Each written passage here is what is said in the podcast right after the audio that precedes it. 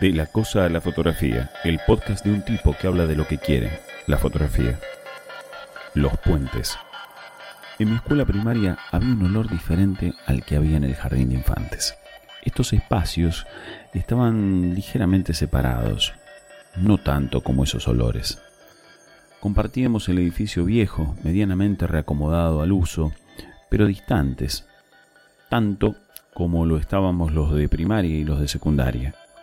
Eran los olores los que nos separaban y distinguían en cada espacio. No sé qué los provocaba, aunque lo sospecho, pero sé que cada vez que reaparecen mi pensamiento vuela ese lugar, aquellos recuerdos. Los aromas me disparan, al toque. Las fotos no. Me recuerdan otras cosas. A veces aparecen en cajas o en un álbum viejo, Ahora las redes sociales permiten que alguien de mis compañeras o compañeros cada tanto postee alguna que encontró y vemos otra posibilidad de vernos, de reencontrarnos y que recordemos otras cosas.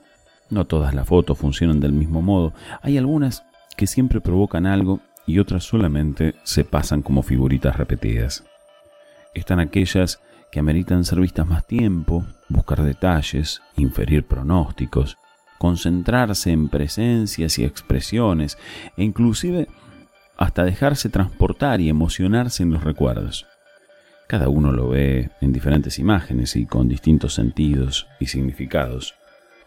El olor, en cambio, no es así. Eh, no, no como lo que veo. Funcionan diferente, van por otras vías. Es como transitar por autopistas, avenidas o calles angostas.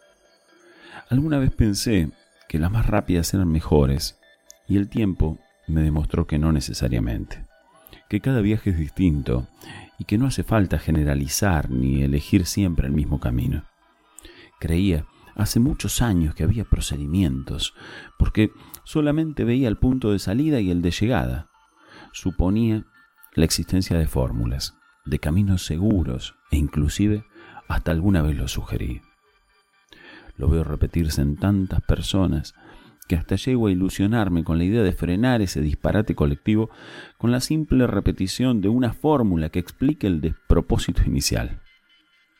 Sé que las fotos disparan enunciados mejores o peores según su armado o forma, que los primeros funcionan de un modo más eficiente que los segundos, que algunos significados son más fáciles de ver que otros y que en ello radica su eficiencia en uno mismo y con los otros observadores.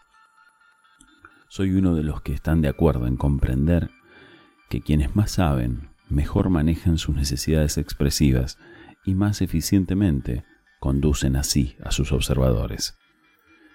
He ido recopilando información, ejemplos y recuerdos de lo visto y lo estudiado para acomodarlo y encasillarlo de tal modo que sirvan para organizar una especie de enciclopedia cognitiva que al fin y al cabo no sirve para hacer lo que hace el olfato. A veces la figura de los puentes me invade y lo veo como una metáfora de lo que transitamos o construimos. Cada salto como un puente, hacia atrás o hacia adelante, en la vida, en el tiempo, como un recuerdo o un vaticinio, tan verdadero o falaz como se quiera, tanto como lo necesites en cada momento. Estos saltos nos llevan a otros mundos posibles que elegimos transitar o a veces nos llevan por discursos, convicciones o necesidades ajenas a nuestra vida y a nuestros intereses.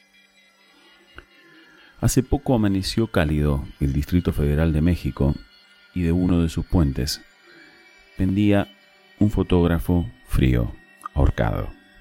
En principio no se supo si había saltado o no. Mi puente me lleva a José Luis Cabezas, mi compañero de editorial Perfil, que fue asesinado y su cuerpo quemado dentro de un auto en un camino rural de la localidad de General Madariaga, en la provincia de Buenos Aires, en el año 1997. Siempre estamos cruzando puentes. Este capítulo es un puente también. Gracias por transitarlo. El 2 de febrero del año 2000, en juicio oral y público, fueron condenados a prisión perpetua los cuatro integrantes de la banda de los Horneros de la Plata: Horacio Braga, José Auge, Sergio González y Héctor Retana, así como Gregorio Ríos, jefe de seguridad de Alfredo Chabrán, y los policías Sergio Camerata, Aníbal Luna y Gustavo Preyeso. Algunos han muerto por enfermedades por las que han sido atendidos en tiempo y forma, otros se ven beneficiados con arresto domiciliario, otros de ellos están libres.